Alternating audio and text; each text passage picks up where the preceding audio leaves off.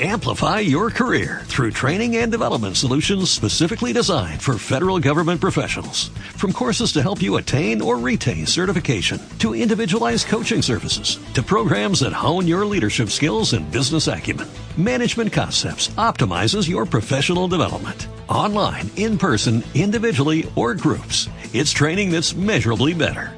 Learn more at managementconcepts.com. That's managementconcepts.com. Nos encontramos en estos días del mes de Ab. Ab, como su nombre lo dice, Ab es papá. El papá a veces es duro. El papá tiene que hablar fuerte con el hijo. La mamá es más dulce, o bueno, o debería decir. Okay. La mamá, Hashem le dio un tono de voz más dulce, más tranquilo, para que, claro que le tiene que transmitir a sus hijos límites y valores, pero más que nada ese amor y cariño que la mamá sabe transmitir. Entonces vamos a entender conceptos de este mes. Estos días son días de duelo, pero más que nada de reflexión, y se nos dificulta mucho lamentar algo que no conocimos. Es difícil sentir la falta del Betamigdash cuando nunca lo vimos. Hay veces, equivocadamente, la gente piensa era un gran templo, un templo muy grande. Pero no, no era un gran templo. El primero no. ¿Eh? El primero no era tan grande. Eh, sí, tenían, o sea, eran las mismas medidas. A lo mejor el primero no era tan bonito. Habían milagros tan grandes, habían milagros increíbles. El segundo era más bonito. Pero hoy en día hay templos enormes. En Jerusalén hay un templo de Belz, no sé si lo conocen. Enorme, a lo mejor era más grande que el Betamigdash en dimensiones, no sé. Hoy no nos faltan templos grandes.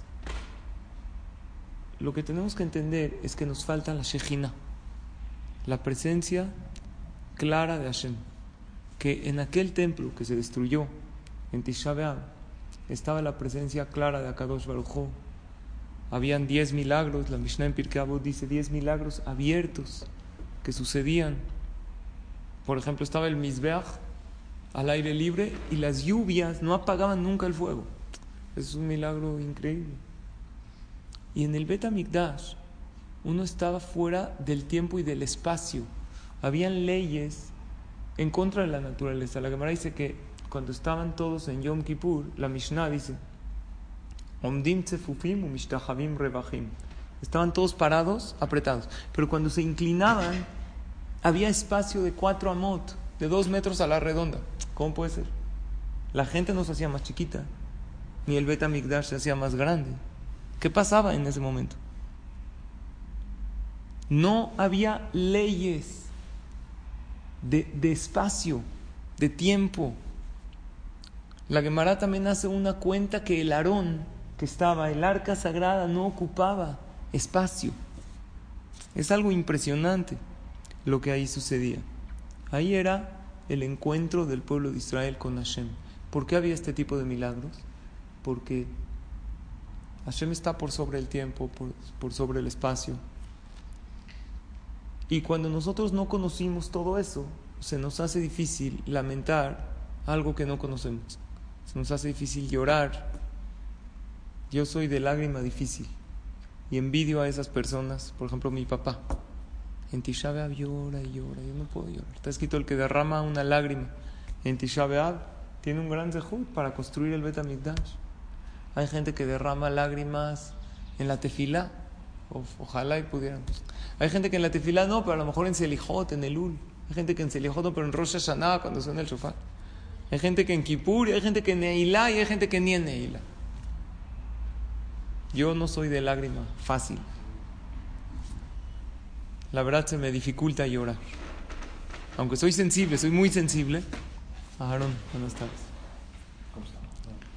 Pero hoy en día tenemos que llorar porque no sabemos por qué llorar. Por eso tenemos que llorar. Porque un niño que creció sin madre, un niño que el día del parto, la mamá falleció en el parto, entonces el día de su cumpleaños es el aniversario de su mamá. Entonces le dicen al niño, sí, festeja tu cumpleaños, pero tienes que lamentarte por tu mamá. El niño no se puede lamentar por su mamá porque no la conoció a su mamá. Sí. Entonces el niño tiene que llorar porque no sabe por qué llorar.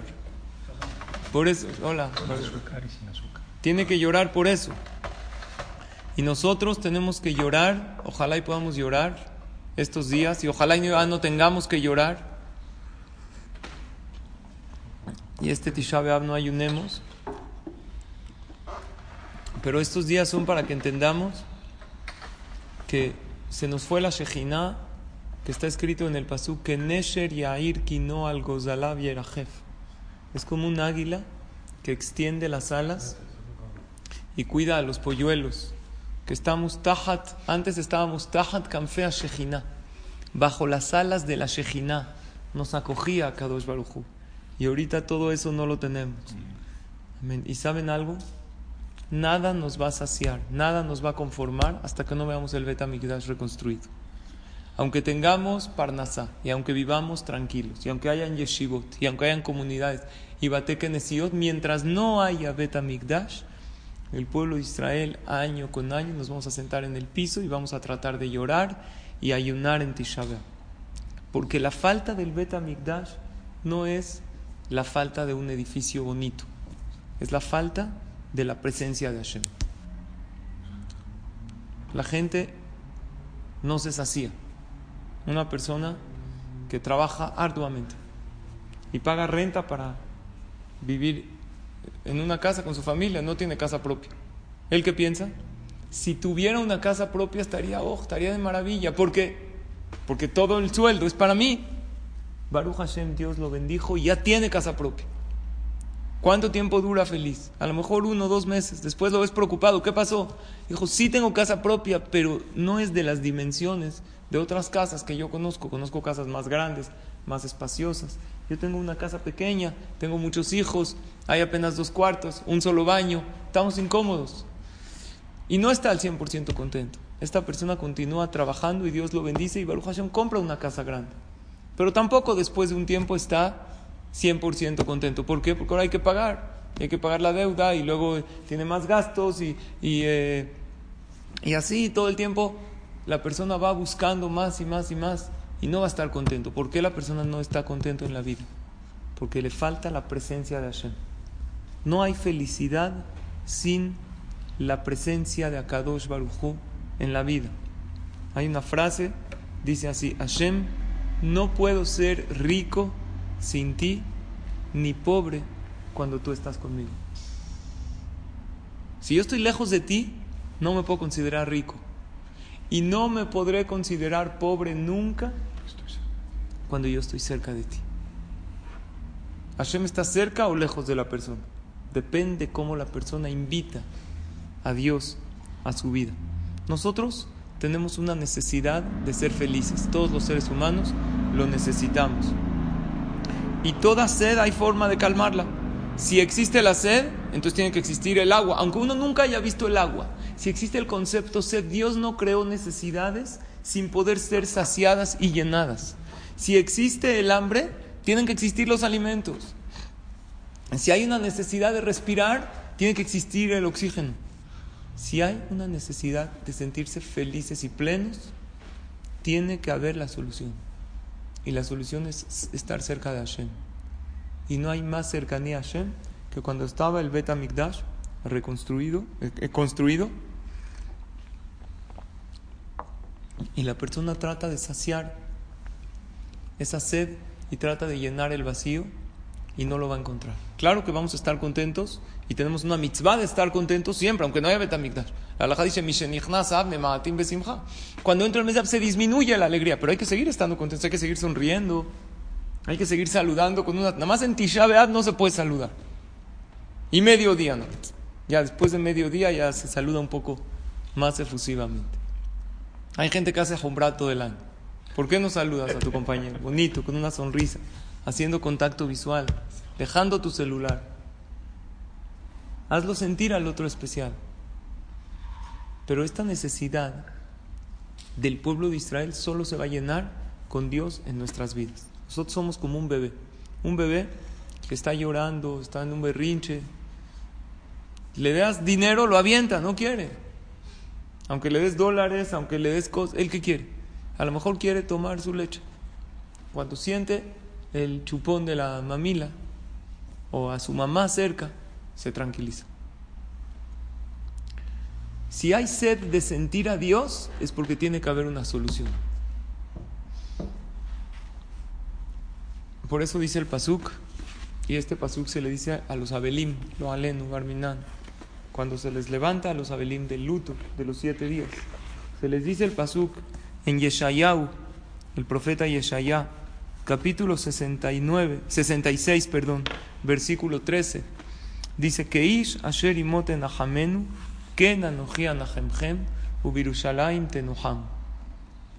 Así como un hombre, su mamá lo consuela, así yo, dice Hashem, los voy a consolar.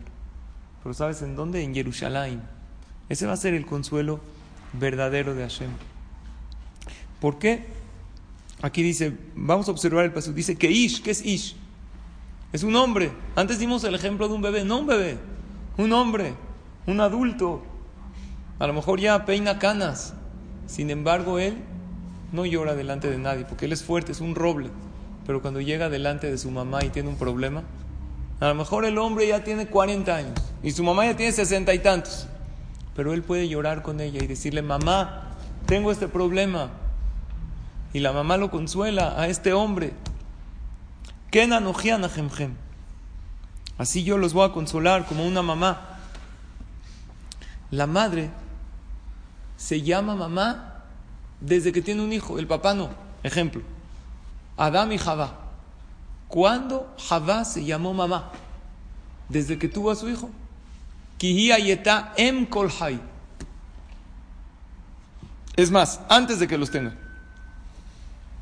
Porque ella en potencia es mamá. Una mujer, desde que es mujer, ya es mamá. Adama Rishon nunca habla de ser papá. Adama Rishon fue llamado padre de la humanidad? No, para nada. ¿Quién fue el primero que fue llamado padre? ¿Quién sabe? Ab. Abraham. Abraham. Abraham Goim. El padre de muchas generaciones. El padre es un, no es nada más alguien que mantiene, no es, es alguien que se vincula, es un progenitor, es alguien que está ahí para sus hijos. Muchos hombres tienen hijos, pero son como sus engendros, no como sus hijos que realmente se vinculan con ellos. ¿Cuántas generaciones pasaron desde Adán a Rishon hasta Abraham Avin? Veinte generaciones. Dice el Pirkei Avot, Azara Dorot me Adam ad Noach, Azara Dorot mi Noach bead Abraham. Diez generaciones desde Adán hasta Noach y diez desde Noach hasta Abraham. Recién después de veinte generaciones llegó el primer hombre que fue llamado padre. Pero la mujer, ¿cuándo es llamada mamá? Desde que es mujer porque ella se vincula. La mujer crea un vínculo especial, tiene ese sentimiento. Entonces dice Hashem que Ish Asher Imote Nahamenu, un hombre adulto que su mamá lo consuela. Yo también los voy a consolar. ¿Saben cuándo va a venir el consuelo verdadero? Ubirushalayim Tenuham. Solamente en Jerusalén, Jerusalén construida eso nos va a calmar. Hasta entonces, nada de lo que hay. Aunque haya en Yeshivot, aunque haya en Batek gracias Dios por las comunidades que tenemos. Pero el pueblo de Israel no vamos a descansar. No es que vamos a decir, ya no necesitamos eh, conmemorar el Bet Baruch Hashem, ya tenemos esto. Nada. Si no está el Bet HaMikdash con la Shejina, no. no hay nada. Le platiqué aquí a Eli presente que escuché de un jajam que hay un letrero en Israel, en el aeropuerto de Ben Gurión, cuando uno baja del avión, no sé si alguien lo ve, que me avise, que dice, Tov lindod Es bonito viajar, es bonito explorar, ir de allá, pero no hay más bonito que regresar a casa, ¿sí o no? Uno va de viaje, la pasas padre en Miami, en Orlando, pero cuando llegas a tu casa, que dices? Oh, gracias Hashem. Yo siempre antes de salir de viaje con mi familia, le digo a Hashem, ojalá y encontremos la casa igual, porque una vez nos pasó que nos fuimos de viaje, cada, o sea, no cada vez, pero varias veces que nos hemos ido de viaje han pasado cosas. Una vez nos abrió el agua, se inundó todo. Otra vez en el refri hubo una descarga eléctrica, se desconecté. Todo se pudrió. Refri, conge, olía Pasó muerto la casa un mes entero. No se podía quitar el olor. No, ya. Pasan cosas, uno se va de viaje, no está ahí. ya. Cuando yo siempre, de verdad, hemos tenido así contratiempitos, cositas, Baruch Hashem. O uno va de viaje, no eran las maletas. ¿no? Es bonito viajar, pero no hay más bonito que regresar a casa. ¿Sí? ¿Estamos de acuerdo o no? Regresas a casa y la pasamos bien y está Baruch Hashem todo bien y regresa uno a la rutina. Yo sé que a lo mejor. en pesos. Exacto. Hashemot. Claro, a lo mejor varios de nosotros nos gusta mucho ir de viaje, pero y decimos, ya no puedo la oficina, el trabajo, pero cuando estás ahí dices, ya quiero regresar a mi oficina, quiero ver cómo están los pedidos, quiero- te gusta, después de todo, esta rutina que tenemos es buena, es maravillosa. Y esto hay que pasarlo también a nuestra vida. Tov lindod, abanel en como baita. Es verdad, a lo mejor estamos bien en México, a lo mejor estamos bien, hay yeshivot, hay comunidades, batek nesiot precios. Abalen como baita. Nuestra casa es allá. Cuando uno va a Eretz Israel, cualquier yehudí, oye, yo no nací en Israel, no me crié ahí, pero todo yehudí se siente en casa. Nos corrieron hace dos mil años de Eretz Israel y cada vez que uno va a Eretz Israel y va al Kotel, tiene que decir, aquí es. El Bet Mikdash va a estar construido acá, no en eh, Acapulco ni en Miami, por más increíble que esté. Eretz Israel y Jerusalén es lo máximo que tenemos. Cada yehudí tenemos que pensar, quiero regresar a Eretz Israel, regresar al Bet Mikdash. El Y- Baruch está arriba negociando cómo bajarlo nada más. Ojalá, Bezrat Hashem, pronto. Que sus dejuyó de todo lo que donó, ¿no? Todo lo que ayudó. Eso es lo que la persona tiene que sentir. Y por eso decimos que Ish Asher Imo Tenahamenu. ¿Qué es que Ish Asher Imo? La mamá consuela diferente. El papá cuando no hay consuelo no hay. Le dice al niño, bueno, ya se rompió el juguete, ¿qué quieres que haga? Está llorando, ya no sea niña, ya deja de chillar. ¿Qué hace la mamá? La mamá, si al hijo se le perdió algo y no hay manera de reponerlo, la mamá lo abraza. Un niño, un bebé que está desesperado, está en un llanto, le dan chocolates, dulces, paletas, los tira a las paletas. Pero él agarra a su mamá, lo abraza y este niño entra en un estado de paz, de sosiego, de tranquilidad, ya no le importa nada y está tranquilo. La mamá no le hizo nada, tenía un raspón. ¿Qué le hizo la mamá? Todavía no se lo cura, le dio un beso. El niño se calmó. Es más, a lo mejor todavía le duele. O a lo mejor antes tampoco le dolía y estaba en un total berrinche. Pero ¿por qué se calma el niño? Que Ish Asher imote nahamenu. Yo cuando voy con los Abelim, tristemente me toca levantarlos y les digo este pasuk y se los explico. Y les digo lo siguiente a los Abelim. Este pasuk se dijo para el pueblo de Israel cuando venga el Mashiach. Hay veces uno cuando está en un luto piensa que de esta ya no va a salir.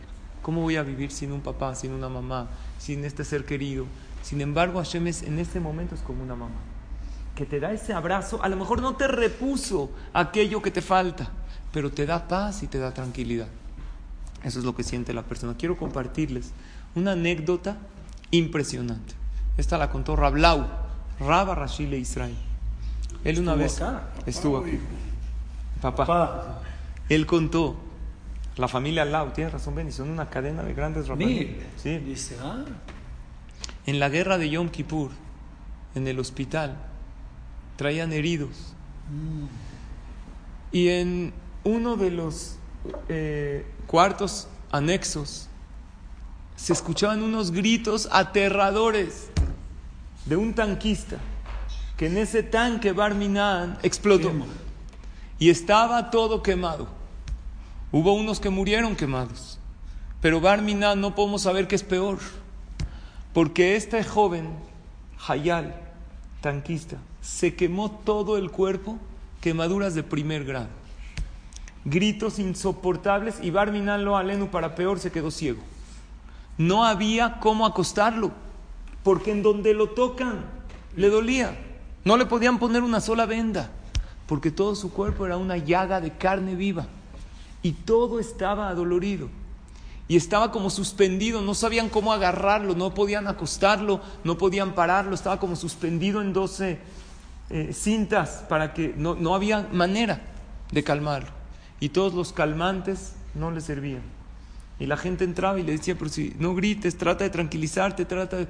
No podía. Barminan perdió la vista y estaba todo quemado.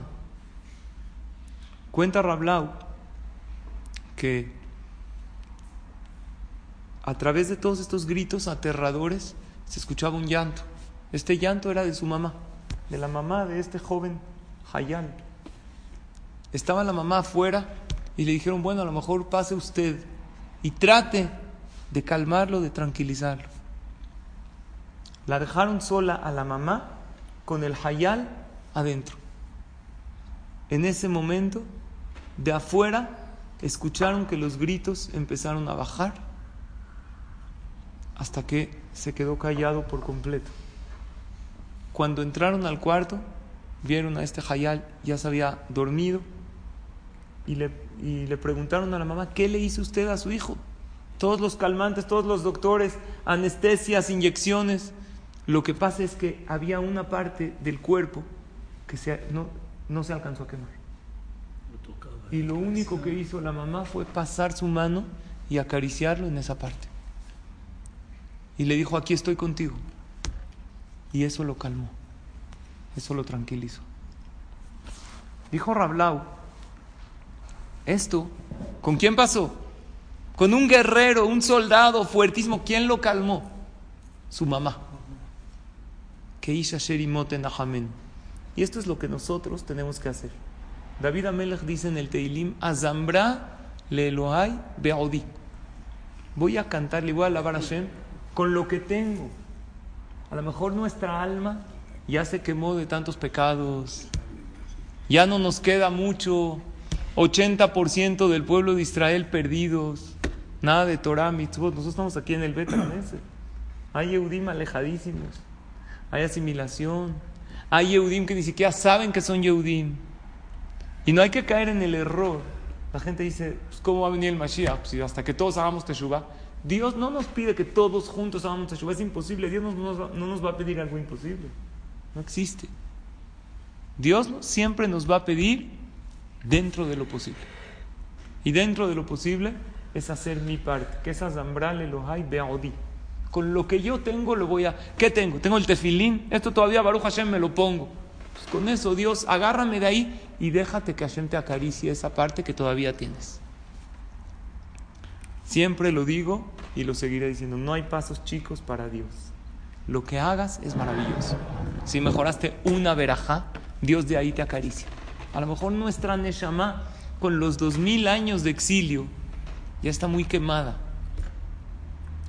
Y por dentro grita un alma que es parte de Hashem. No escuchamos ese grito que quiere mitzvot, que quiere Shabbat, que quiere kashrut, que quiere midotobot, pero ya uno ya no escucha ese grito por el exilio en el que nos encontramos. Pero Hashem desde ese hilito que todavía tenemos, desde ahí nos agarra. El Rebbe de Kotz siempre decía a Kadosh Baruchu, salva y redime a tu pueblo, mándales la salvación antes de que no haya quien salvar. Si nos sigues en Galut, uh, esto se termina. Se está acabando el pueblo de Israel. Un midrash precioso que dice así. Lo copié aquí en la son del midrash.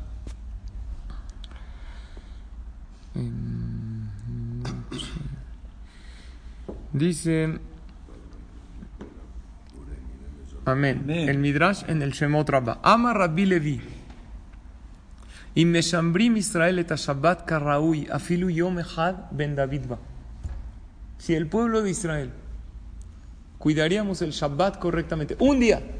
Oye, ¿cómo pongo de acuerdo a todos los Yehudim? Olvídate de todos. Tú, tienes, tú te tienes a ti, tienes a tu familia.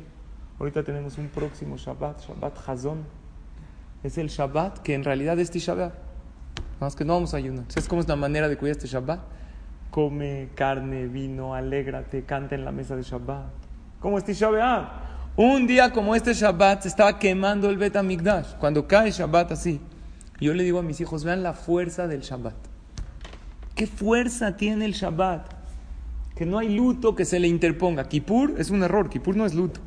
La gente relaciona. Si tienen cierta relación, que son dos días de mucha cercanía a Hashem, nada más que uno por medio barminal de sufrimientos, de cosas, y otro con apego. En Kippur lo que dejamos de comer y de usar zapatos de piel no es por luto, es para separarnos del materialismo y apegarnos más a Hashem. O sea, comparándolo, si Tisha sería un día negro, Kippur sería un día totalmente blanco, de pureza. Y dice así, Ama Rabbi Hanan, Amar a Kadosh Baruj le Israel, Afalpishe natati. Yo le puse una fecha para que venga el Mashiach. Ven osim teshuvah, ven osim. Aunque no hagan teshuvah, va a llegar un momento que el Mashiach tiene que venir. Y hay una fecha, aunque todos sean reshaim, barminan. Dice, Beonata hiba. Si no hacen teshuvah, va a venir en su momento. Abalimosim teshuvah afilu yom echad, hanim meviota shelo beonata. Pero si hacen teshuvah, aunque sea un día, yo lo adelanto. ¿Y saben cuál es ese día? Ese día son estos días, previos a Tisha B'Av y Tisha B'Av, para que cada día, y aquí trae, aunque sea un Shabbat, y ese Shabbat no tiene que ser todo el pueblo de Israel, tienes que ser tú. Y ese Shabbat tú no tiene que ser al 100, es un pasito chiquito. Si este Shabbat te espiritualizas más, lo sientes más cerca de Akadosh Baruchu, ahí es cuando Dios nos da este consuelo, como una mamá se lo da a su hijo. Entonces la pregunta es, ¿por qué este mes se llama Ab? Si es como una mamá. Si el Pasuk dice que Isha Sheri moten y dijimos que la mamá tiene ese sentimiento, mucho más que el papá. ¿Por qué este mes se llama el mes de Ab? ¿Por qué no se llama el mes de Em? Entonces en realidad se llama el mes de Ab porque en este mes Hashem se comporta con dureza. Es midat adin. Está escrito que el que tiene una diferencia con un goy, que no la haga en estos días, porque en estos días el mazal, la suerte del goy está mucho más elevada que la del yehudí. El yehudí como que tiene las de perder, pero por otro lado está escrito que este mes se va a convertir en alegría. Ah, también es la mamá da cariño, da papacho, pero el papá es el que maneja el dinero, es el que da, el que compra cosas. Entonces este mes también va a ser el de muchas verajot. La mamá es el que convence al papá que, oye, vámonos de viaje, vámonos de esto, vámonos de shopping. Pero al final, ¿quién lo paga? El papá. Este mes es Menahem Ab. Los Jajamim le aumentaron el adjetivo Menahem. No lo dejaron como Ab. Y Menahem Ab las iniciales de Menahem Ab es Mem Aleph. Y Mem Aleph, sus iniciales es Em. Entonces es el mes que Hashem se comporta como una mamá. Es el mes que Hashem nos apapacha como una mamá. Por eso,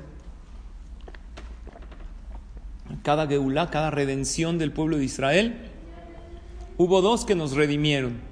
¿Cuál, es, cuál fue la, la redención de... Cada redención hay Aleph, Mem.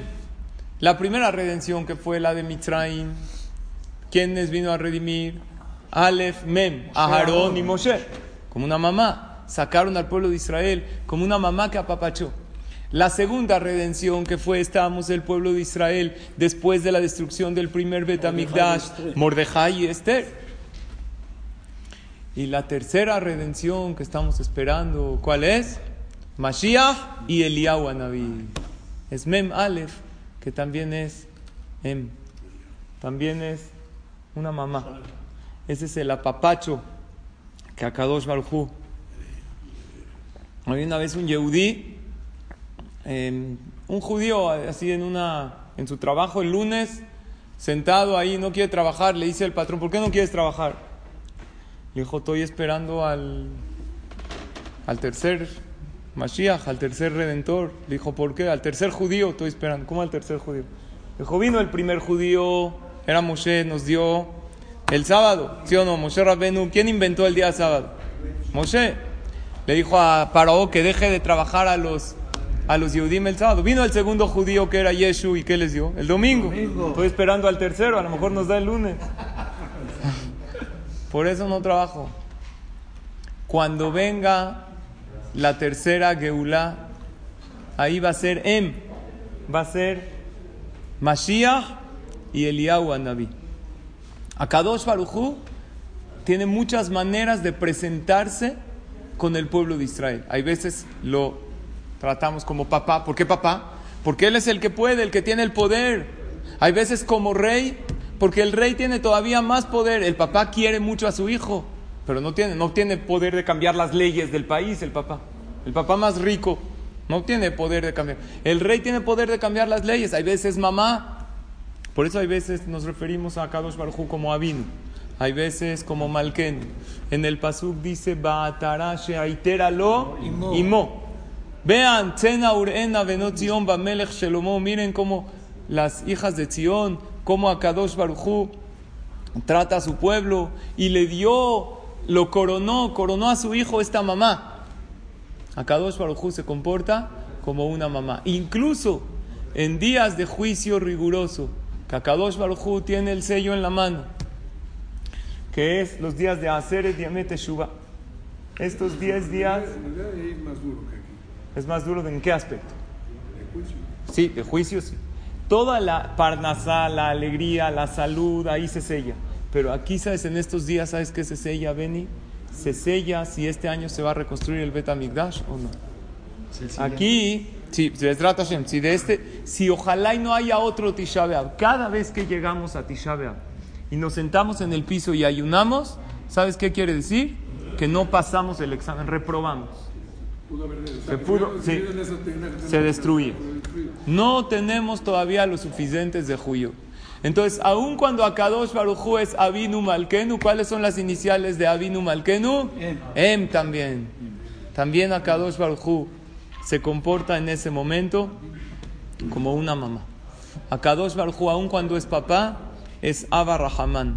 Nada más que hay veces no vemos el Em, vemos el Ab. Por lo tanto, nuestra tarea es, dejemos en estos días que Hashem, como aquel soldado, nos acaricie y nos toque desde ese lugar en donde estamos. Enseñémosle a Hashem. Puede ser que nos hemos quemado. Altir unishe anishe harhore, ni ashamesh, dice el Shirashim, no me veas tan negro. Me quemé, benei mini harubisamuni notera keramim. Karmish Elilo Natarti, dice el Shira Shirim, el pueblo de Israel. Nos ocupamos en otras cosas, aprendimos de los goim, olvidamos nuestras costumbres, olvidamos nuestra Torah, pero todavía nos queda esa parte de carne sana, esa parte de piel que llega a Hashem y de ahí nos quiere dar la mano y dejemos nosotros que Akadosh Baruj nos dé de ahí la mano y que nos abrace como una mamá y que nos dé ese consuelo, que nada más, no con otra cosa, no nos vamos a conformar con otra cosa más que con la reconstrucción del Bet Amigdash y la llegada del Mashiach Tzidkenu Bimera. Amén, ve amén. Gracias por su atención. Rabbi Hanan Amplify your career through training and development solutions specifically designed for federal government professionals. From courses to help you attain or retain certification, to individualized coaching services, to programs that hone your leadership skills and business acumen, Management Concepts optimizes your professional development. Online, in person, individually, or groups, it's training that's measurably better. Learn more at managementconcepts.com. That's managementconcepts.com.